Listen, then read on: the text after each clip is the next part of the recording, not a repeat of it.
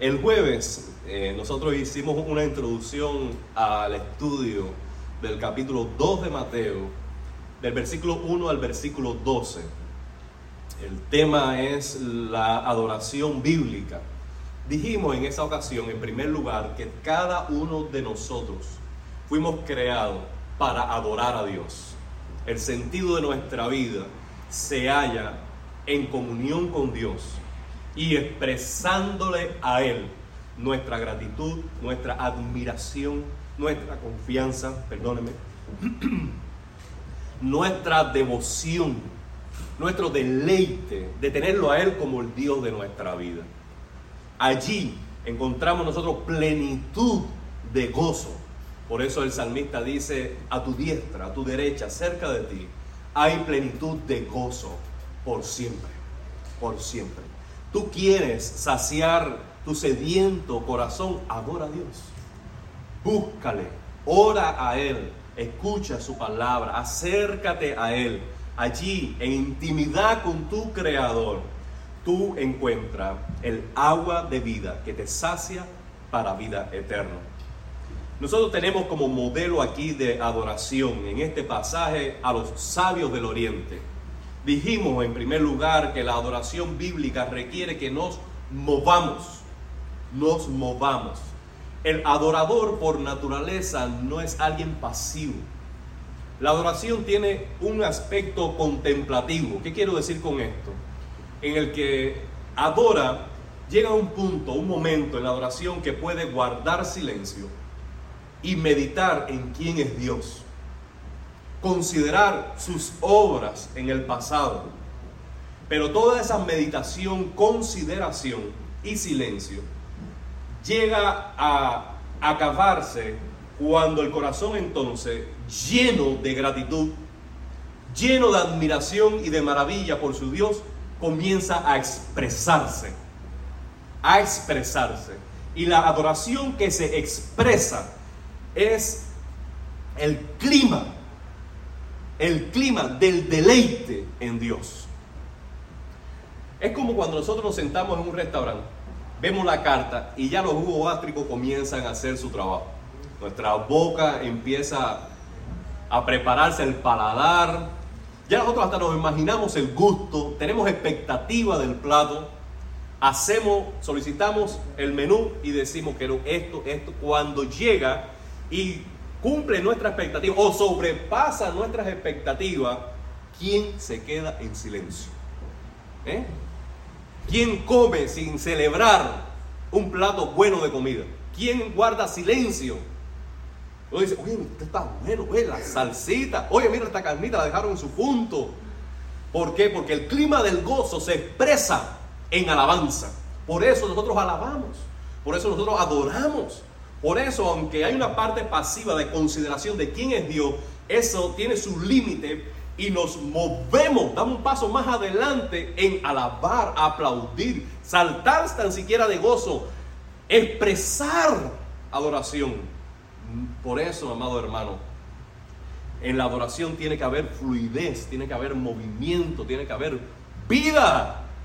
¿No es verdad, Giovanni? Óigame. Vida, vida. Ahora, para que haya esa vida, ese movimiento en la adoración, tiene que haber revelación. Para el caso de los sabios fue una estrella. En segundo lugar, tiene que haber preparativos. Y en el caso de nosotros, debemos preparar el corazón para venir a la casa de Dios. Durante toda la semana nosotros somos adoradores. Nosotros vivimos para adorar. Donde estemos, por eso el, Jesús mismo, aclarando el tema de la adoración, le dijo a la mujer samaritana, miren, viene el tiempo y el tiempo es ya, o decir, ya inició ese tiempo, en que no va a ser en Jerusalén y no va a ser en el monte de Jacob donde se adora, sino que los que adoran van a adorar en todo lugar. Solamente que tengan un corazón sincero y guiado por la verdad, en espíritu y en verdad. Entonces, durante toda la semana nosotros tenemos que estar adorando. Es más, el domingo, le voy a dar un itinerario. Una sugerencia. Cuando usted se levante el domingo, levántese conectado. Levántese conectado. Si se quiere tirar de rodillas, tírese de rodillas junto a la cama, lea la palabra del Señor, ponga alabanza, vístase con una buena alabanza. Si ustedes tienen una familia, siente la familia y dígale, mira, estamos comenzando, hoy es el día del Señor. Mira qué salmo más bonito, lea el Salmo 1, el Salmo 100, compártalo, prepárense individualmente o como matrimonio o como familia en venir a la casa de Dios. Cuando usted llega así a la casa de Dios, Créeme que aquí usted va a encontrar a Dios. Porque ya usted viene conectado. Y cuando tú vienes conectado, tú vas a bendecir también a la otra persona. Y déjame decirle que la adoración también provee una atmósfera contagiosa. Que si usted viene apático, frío, eh, carnal, que no le interesa a Dios, que viene regañadiente, hermano, eso se pega. Eso se pega. Pero si usted viene encendido en el fuego, lleno del Espíritu Santo, adorando, usted provoca ese mismo espíritu en otro, porque una llama con otra llama prende el fuego, hermano. El fuego. Entonces, venga preparado. Los sabios emprendieron un viaje y nosotros hacemos nuestros viajes, nuestros ajustes. Nos movemos de casa. Se puede adorar en casa. Hay lugar para la adoración privada pero tenemos que movernos también para adorar junto al pueblo de Dios. Somos iglesia. La palabra iglesia es llamado a salir fuera, es llamado a dejar tu confort, a reunirnos todos como pueblo de Dios. Somos iglesia cuando nos reunimos. Entonces, no podemos ser cristianos aislados, desconectados, porque tú en tu casa no eres iglesia nosotros reunidos en el nombre de Cristo, somos iglesia. Iglesia es asamblea, es reunión, es gathering. Estamos reunidos en el nombre de Cristo. Entonces, en segundo lugar, avanzando hoy en el tema, la adoración bíblica requiere un solo destino. Un solo destino. ¿Puedes decir esto? La adoración bíblica requiere un solo destino. Y ese destino es Cristo donde quiera que esté. Fíjense que no le estoy diciendo Belén, no le estoy diciendo Israel. El destino de la adoración es Cristo. Y donde está Cristo yo quiero estar. Y tú, mi hermano. Donde está Cristo yo quiero estar. Y cuando veo que en un periodo Cristo no está siendo exaltado, predicado, honrado en un lugar, yo no quiero estar ahí. Puede ser que ocasionalmente haya un incidente, un accidente espiritual en que tú participes en una reunión, en un compañerismo y tú dices, ¿sabes qué? Esto no me edificó. Pero no por eso tú cortas, no por eso tú cuelgas, no por eso tú te distancias. Pero si después de un periodo reuniéndote en un lugar, en una iglesia o compartiendo con algunas personas, en esa reunión, en esa comida, no está Cristo, tú, es evidente que Cristo no está, yo no quiero estar. Yo no quiero estar. Porque el destino mío en toda reunión cristiana, ¿cuál es? Exaltar a Cristo, que Cristo sea el rey, que Cristo sea exaltado. Eso es lo que sacia mi corazón. Ahora, aquí hay una problemática teológica que nosotros ya la superamos hace mucho tiempo, pero no todos. Veamos cuál es. Mira, Mati. Éxodo capítulo 20, versículo 3 al 6, dice de esta manera. Jehová Dios hablando en el monte santo, diciendo la ley a Moisés, no tendrás dioses ajenos delante de mí. Tome nota, no te harás imagen ni ninguna semejanza de lo que está arriba en el cielo, ni debajo de la tierra, ni en las aguas debajo de la tierra. No te inclinarás a ellas. Subrayen eso, hermano. No te inclinarás a ellas, ni las honrarás, porque yo soy Jehová tu Dios. ¿Cómo es Dios? Él es fuerte, Él es celoso, que visita la maldad de los padres sobre los hijos hasta la tercera y cuarta generación de los que le aborrecen. Esta versión que tienen delante es más sencilla, lo dice mejor. Y hago misericordia a millares, a los que me aman y guardan mis mandamientos. El mandamiento es claro. ¿Cuál es Lorena? No te hagas imágenes. ¿Por qué? Porque Dios es uno solo. Ahora, él dice también que es celoso. ¿Qué significa en el contexto de ese pasaje que Dios sea celoso? Que Él sabe que solo Él es digno de adoración. todas las excelencias de las virtudes del carácter de Dios la posee solamente Él. De manera que si Él diera permiso a adorar a otra cosa o a otra persona o a otro ser espiritual, su permisión sería ilegítima e injusta. Síganme, por favor. ¿Por qué? Porque nadie más merece, nadie más tiene la gloria, nadie más tiene la, exaltación, la, la santidad, la justicia, el poder, el amor, la infinitud, el, todo lo que posee Dios. Nadie más lo tiene. Por tanto, Él como es justo, no puede permitir que se le atribuya gloria a algo que no lo merece. Por tanto, cuando el ser humano se crea un ídolo o adora a una persona, o un trabajo o una carrera y se entrega por completo, se consagra a eso más que a Dios, dice, yo soy celoso. Celoso, mía es la gloria y a nadie más, con nadie la compartiré. Ahora, si aún así el ser humano quiere dar gloria a alguien más, dice la Biblia, el Señor es quien visita esa maldad de la idolatría hasta la tercera y cuarta generación. Quiere decir que si usted se entregó a la idolatría y no se arrepintió de eso, sus hijos heredan el juicio de tu pecado.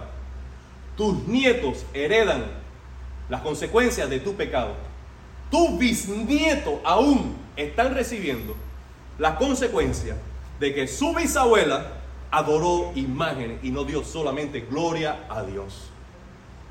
Amado hermano, esa maldición de generación a generación que es bíblica y Dios siempre dice la verdad, se rompe únicamente cuando usted viene a Jesucristo.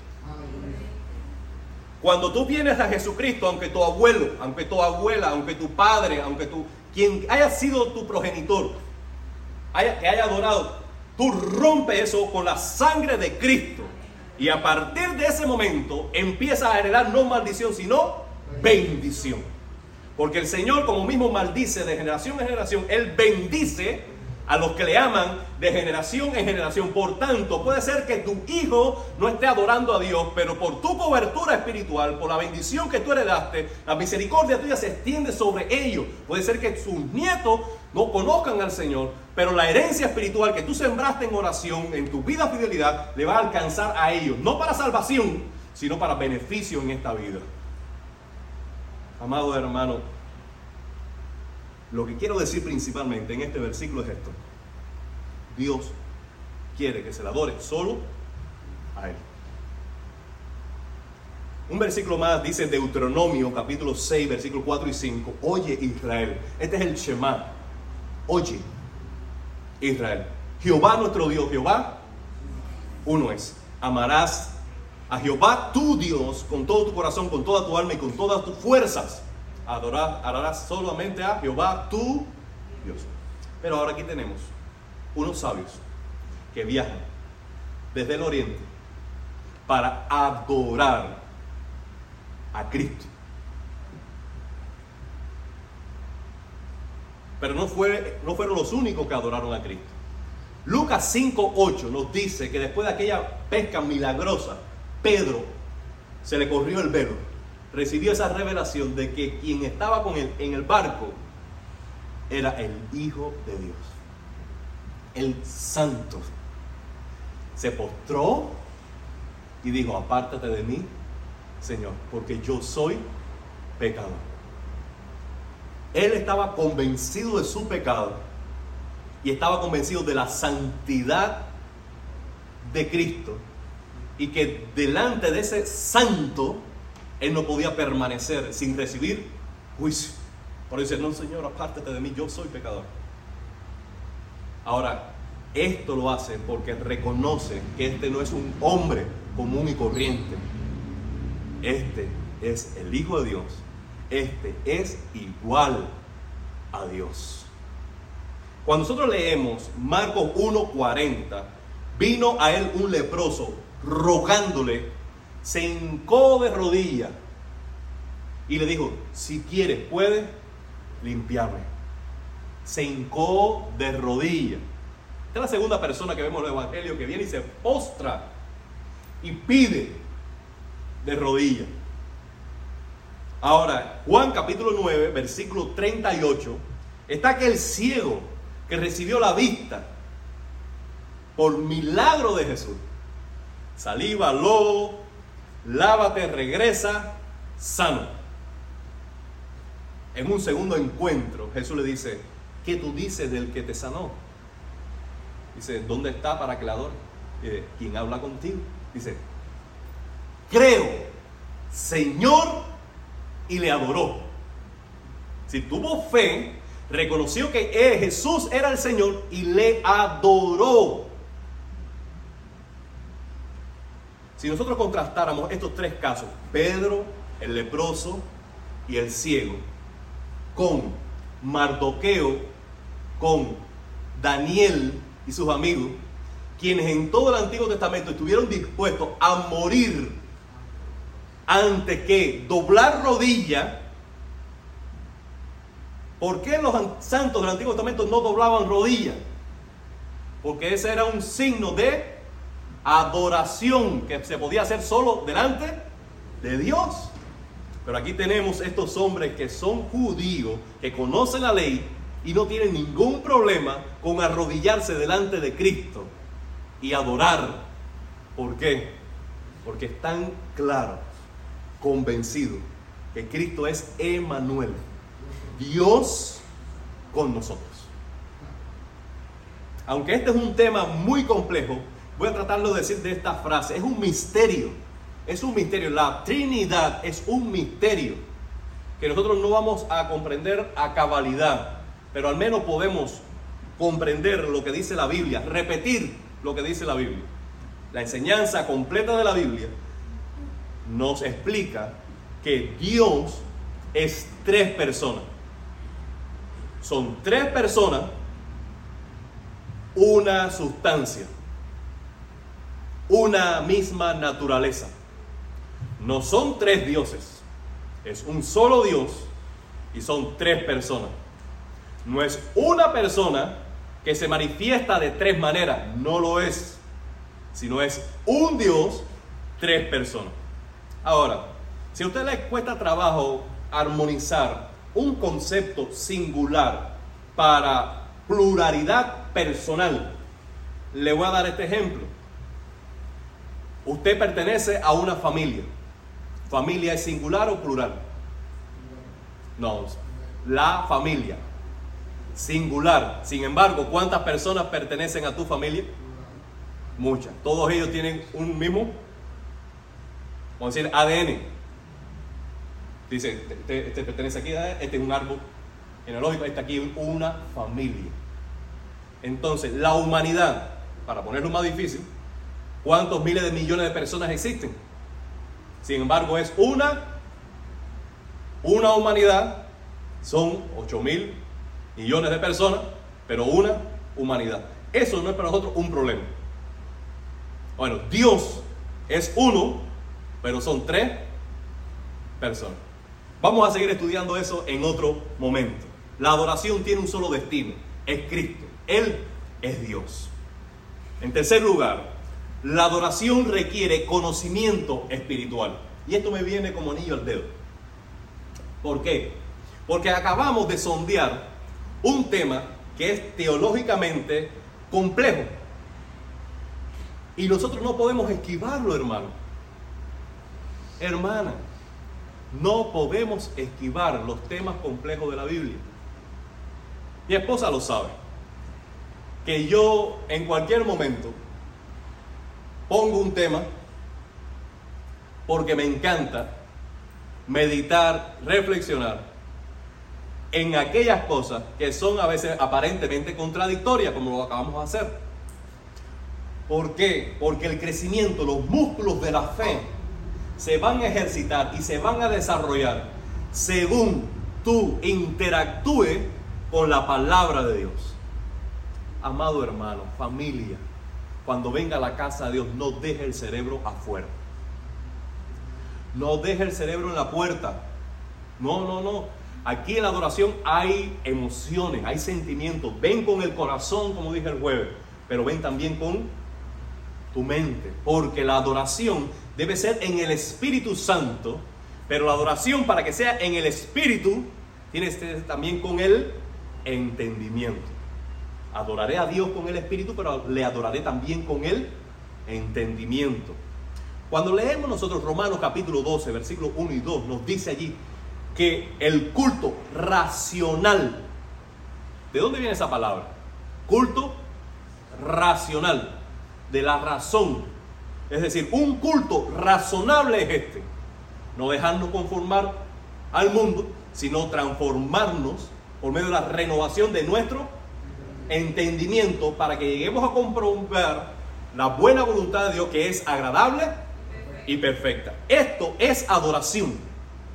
Cuando tú pones la mente en sintonía con el conocimiento que nos da la Biblia de quién es Dios, y eso te renueva la mente, tú vives en la voluntad de Dios y comprueba que los resultados de vivir en la voluntad de Dios es bueno, es agradable y es perfecto. Eso es un proceso, eso es un ciclo de adoración auténtica. No se puede adorar dejando la mente fuera. No se puede dejar la mente en casa ni en la puerta y venir con, con puro corazón. No, hermano. En esto tenemos que poner el ser entero.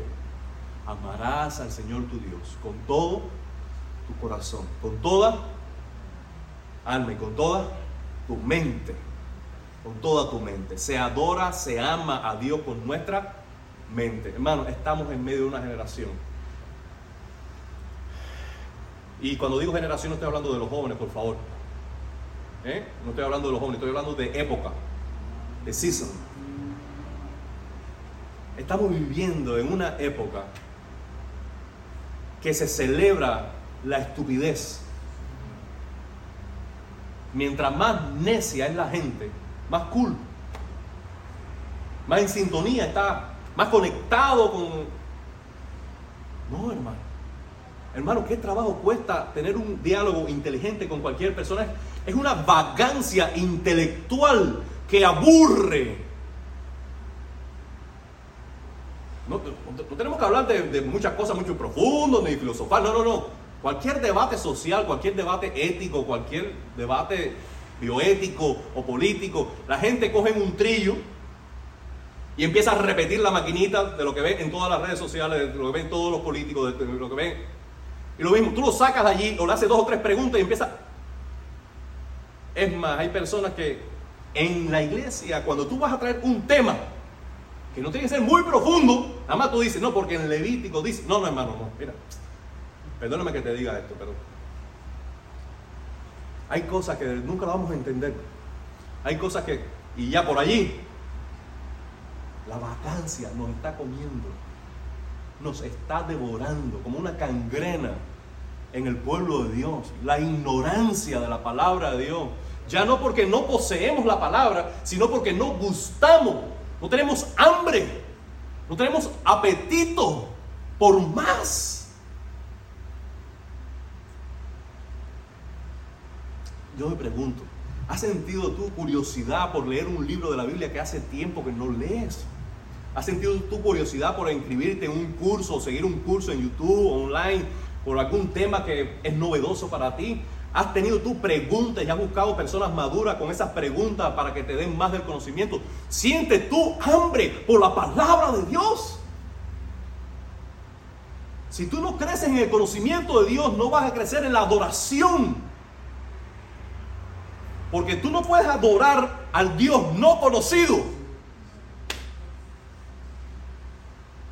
El que tenga oídos para oír, oiga hermano, oiga. Se necesita adoración, pero se necesita conocimiento para llevar adelante esa adoración. Hay tanto de Jesús en este pasaje. Tanto de Jesús. Lo primero que nos dice este pasaje de Jesús es que Jesús es rey. Jesús es rey. Cuando allí dice que Jesús es rey, ¿Dónde está el rey de los judíos que hemos venido a adorarle? Cuando dice rey, No está poniendo como un rey más. El rey de España, el rey de Inglaterra, el rey de del Medio Oriente, el rey Jesús, el rey de los judíos. No, Jesús no es un rey más. Jesús es el rey de los reyes. Rey de reyes y señor de los señores. Él es el rey por excelencia. Y aunque a veces decimos culturalmente relevante que Jesús es como nuestro presidente, Él no es un presidente, Él es rey. Él no fue elegido democráticamente, Él es rey, porque es heredero de todas las cosas de su Padre Dios. Por tanto, como democráticamente Él no se postuló y Él no ganó elecciones, ni la gente votaron por Él, no hay nadie que lo puede quitar no hay proceso legal, no hay constitución, no hay revolución social, no hay revolución sexual, no hay revolución de género, no hay nada que pueda destronar a Dios. Jesús es rey. Él es rey. Y el tiempo que Él nos está dando, en que vemos la humanidad haciendo y deshaciendo, es tiempo de misericordia, esperando que se arrepienta. Pero un día, el Rey de Reyes y Señor de Señores aparecerá en gloria y toda rodilla se doblará y toda lengua confesará que Él es el Señor, Él es el Rey. Isaías 9, 7 lo había dicho.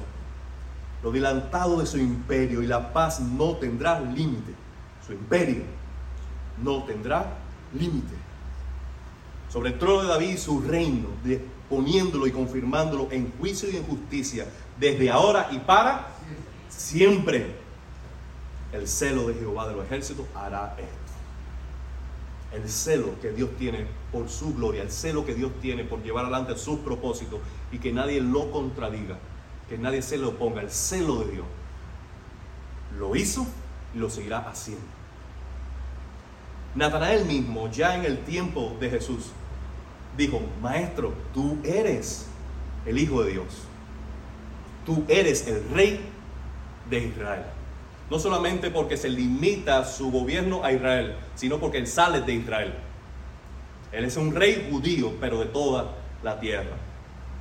Ahora en 1 Corintios 15, 24 al 25, deben tenerlo allí, dice Pablo, luego el fin, cuando entregue el reino al Dios y Padre, cuando haya suprimido todo dominio, toda autoridad y potencia, porque es preciso que Él reine hasta que haya puesto a todos sus enemigos por debajo de sus pies. Que hayan enemigos, personas que se opongan a Dios, no contradice que Él reina. Sino solamente está diciendo que no reconocen su autoridad. ¿Ok? Dice, es preciso que Él reine. Ya Cristo está reinando. ¿Y qué está haciendo él? Progresivamente en el curso de la historia, venciendo uno a uno, uno a uno, a todos sus enemigos. Y va a venir un punto en la historia que haya vencido a todos sus enemigos. A todos sus enemigos. Y cuando haya vencido a todos sus enemigos, entonces va a entregar el reino al Padre. Para que Él sea el todo en todos. no hay potestad, no hay ideología, no hay sistema económico político, no hay religión falsa, no hay cultura, no hay demonio ni Satanás, no hay nada ni nadie que pueda prevalecer en contra del reinado del Rey de Reyes y Señor de Señores. A Él servimos. Cuando tú comprendes esto, hermano, tú te postras y adoras. Amén.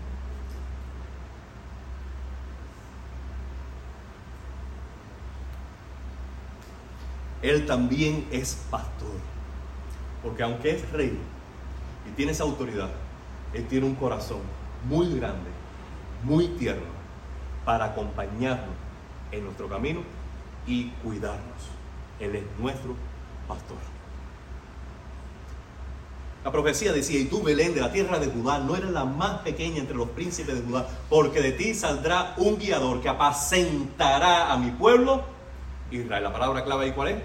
Apacentará. Es lo que hace el pastor. Jesús mismo en Mateo capítulo 9, versículo 36 dijo que al ver las multitudes tuvo compasión de ellas, porque estaban desamparadas y dispersas como ovejas que no tienen pastor. Cuando Jesús ve su generación, yo creo que es el mismo sentimiento que tuviera de la nuestra, ve que esta generación está perdida. ¿Por qué? Porque le falta un pastor, un líder que venga, los acompañe, los ame, los guíe y los proteja de todo ataque del enemigo. Cuando él vio esa necesidad en su generación, él dijo en Juan capítulo 10, versículo 11, yo soy el buen pastor. Yo soy el buen pastor. El buen pastor su vida da por las ovejas. Jesús es el pastor por excelencia. Podemos decir, Jesús es mi pastor, nada me faltará en lugares de delicados pastos, me pastoreará. Junto a agua de reposo, me pastoreará. Guiará mi alma por senda de justicia, por amor de su, de su nombre. Su vara y su callado me infunden aliento. Adereza mesa delante de mí en presencia de mis angustiadores. Unges mi cabeza con aceite. Ciertamente el bien y la misericordia me seguirán todos los días de mi vida y en la casa de Jehová moraré por largos días. Jehová es mi pastor. Cristo es tu pastor.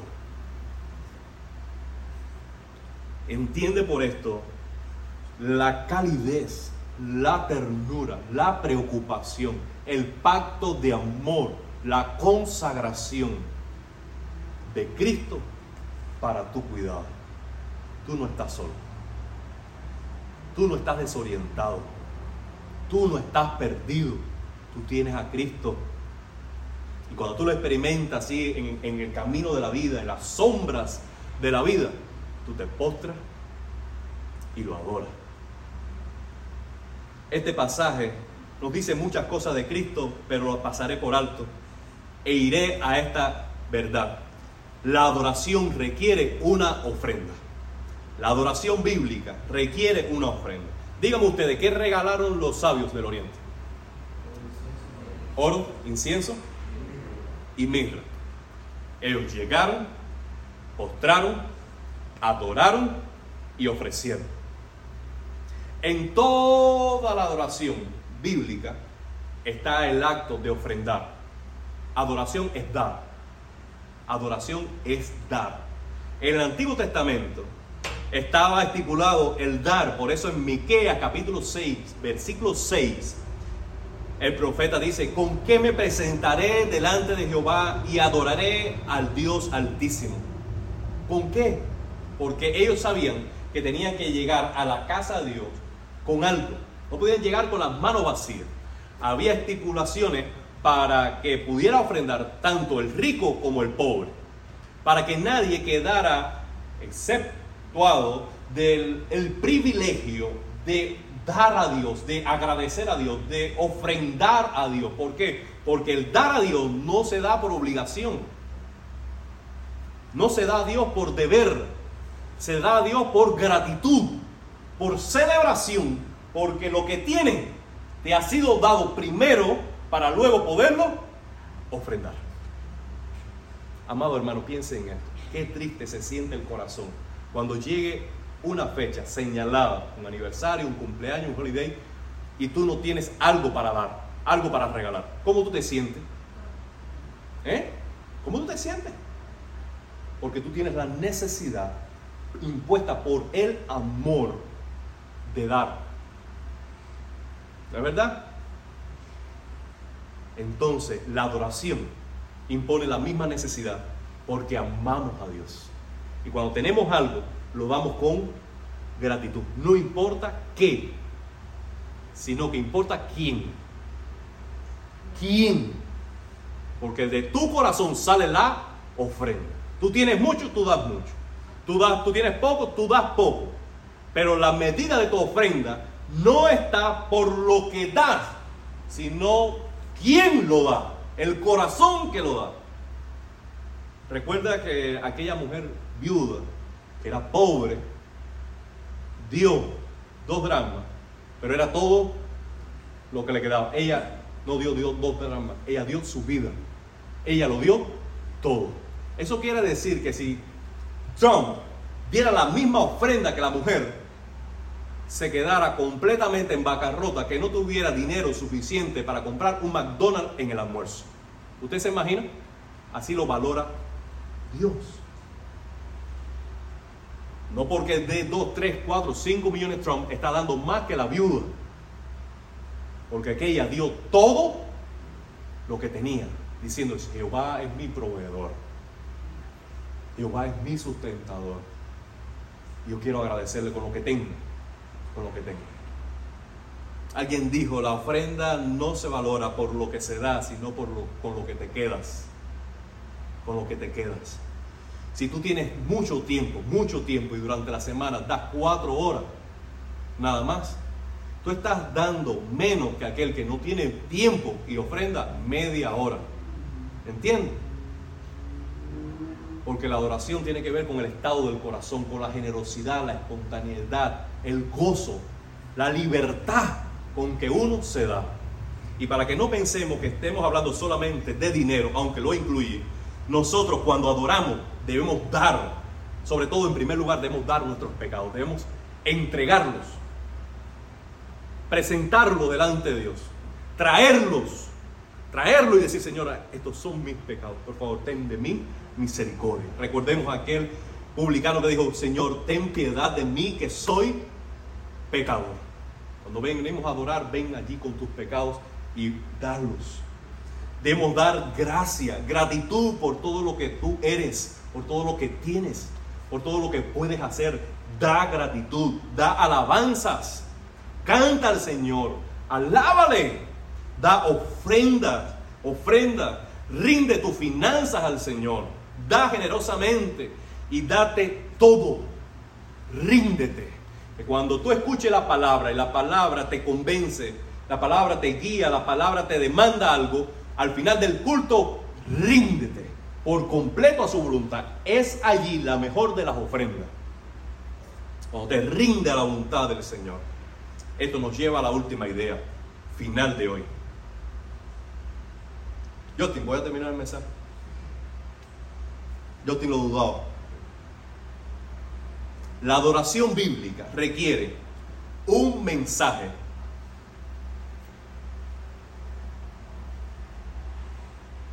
Adelante, adelante, adelante, adelante. Ajá. Requiere un mensaje que nos cambie. Cuando estos hombres adoraron, dice que en la noche se le apareció el Señor en sueño y le dijo, no regresen a Herodes, no regresen por el mismo camino. Y él le cambió la ruta. Recibieron un mensaje que le cambió el camino. Amado hermano, no hay adoración independiente a la exposición de la palabra de Dios. La palabra de Dios, este momento en que usted está escuchando la palabra de Dios, que yo la estoy compartiendo, o cualquier otro hermano en el Espíritu que la comparta, es adoración. Por eso, no es solo de lo, del mundo pentecostal, de nuestros hermanos pentecostales, sino de la palabra de Dios, que cuando se lee la Biblia y cuando se predica la Biblia, la congregación debe responder de vez en cuando con un amén. amén. Eso es bíblico. Edra leía la Biblia y cuando él leía la Biblia y le daban sentido, el pueblo respondía con un amén. Cuando Moisés presentaba la ley y hacía pacto con el pueblo delante de Dios, ellos respondían con un amén. Y el amén tiene un significado, es un patrimonio cristiano. ¿Qué significa? Que así sea. ¿Qué estás diciendo con eso? Yo estoy escuchando la voluntad de Dios, estoy entendiendo la voluntad de Dios. Yo me rindo a la voluntad de Dios la apruebo, la quiero, la persigo, la deseo. Venga esa palabra de hoy que sea carne en mi vida. Eso significa amén. Amén es la digestión del alma con la palabra de Dios. Estás recibiendo palabra tú dices amén y la estás masticando, la estás rumiando, estás aprovechándola. Si tú no interactúas en tu corazón y hasta verbalmente con la palabra que se te predica, es como tú ver un plato de comida y simplemente apartarlo. Huele bien, se ve bien, pero no te nutre. Ay, hermano, por favor.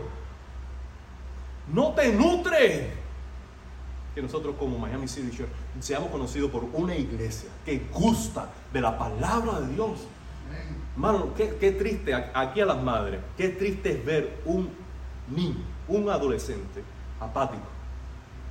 Tienes, estoy hablando alimenticiamente, tienes el refrigerador lleno, tienes de todas las carnes, tienes de todas las frutas, tienes de todos los vegetales, lo que nunca tuvimos en casa. Ah,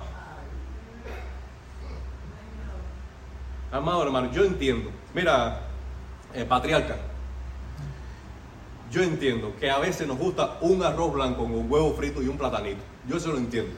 Pero que eso sea el menú de un adolescente aquí, no lo voy a entender nunca. Que lo pidan, no, yo lo que quiero es teniendo de todos los manjares. Ahora, te puede servir el mejor manjar. Que si tú no lo llevas a la boca, no lo masticas, no, no mueles esa carne, entonces faja con un, New York steak, ¿eh? con un ribeye. Si tú no te paras con eso ahí, ah, no, eso no. A veces le digo a mi mamá, Mima, yo tengo deseo de masticar. Decía yo a mi mamá, dame cualquier cosa que sea dura, aunque sea un pan viejo, pero tengo deseo que, que las muelas estas se me están moviendo de no darle ejercicio. Amado hermano, el amén es la interacción, es la digestión del alma con la palabra de Dios. Yo tengo que, yo tengo que ver en ustedes que los ojos les brillan, que interactúan, que dicen que sí, amén, que buscan la Biblia, que, que hay algo en el ambiente, porque si no aquí yo... Cuando yo veo que estamos interactuando, yo me relajo y no grito tanto.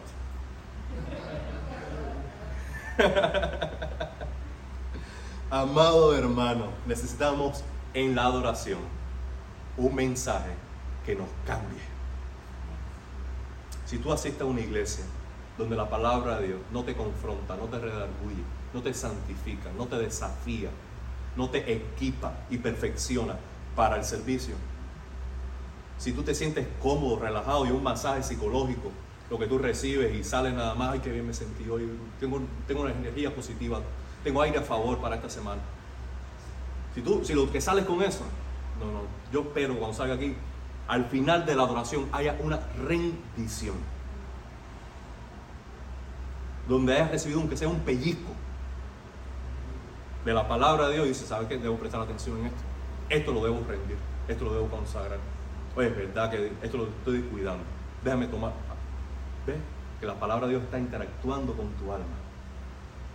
Y cuando tú te la llevas y hay un cambio allá, porque si, él soñó, si ellos sueñan el sueño y reciben el mensaje, pero al final no hacen caso, dice, este, este sueño vino de Dios y, y, sé lo que tengo que hacer, pero al final no lo hacen, ¿de qué les sirve? Siguen bajo peligro. Amado hermano, porque entiendas este mensaje, no es suficiente. Porque quieras vivirlo, no es suficiente. Durante la semana, debes. You have to do it. Just do it. Tienes que hacerlo. La diferencia en la vida cristiana está en el hacer. Tú puedes creer, tú puedes decir, pero lo genuino es lo que tú haces. Por eso, seamos adoradores bíblicos, apasionados por Cristo que nos rendimos, que les damos, que escuchamos su palabra y vivimos en su propósito, porque su mensaje nos cambia día a día. ¿A eso puedes decir amén? yo me he gozado tanto que ustedes hayan venido en una fecha como hoy. Estoy contento, satisfecho con cada uno de ustedes. Espero que tengan una preciosa semana.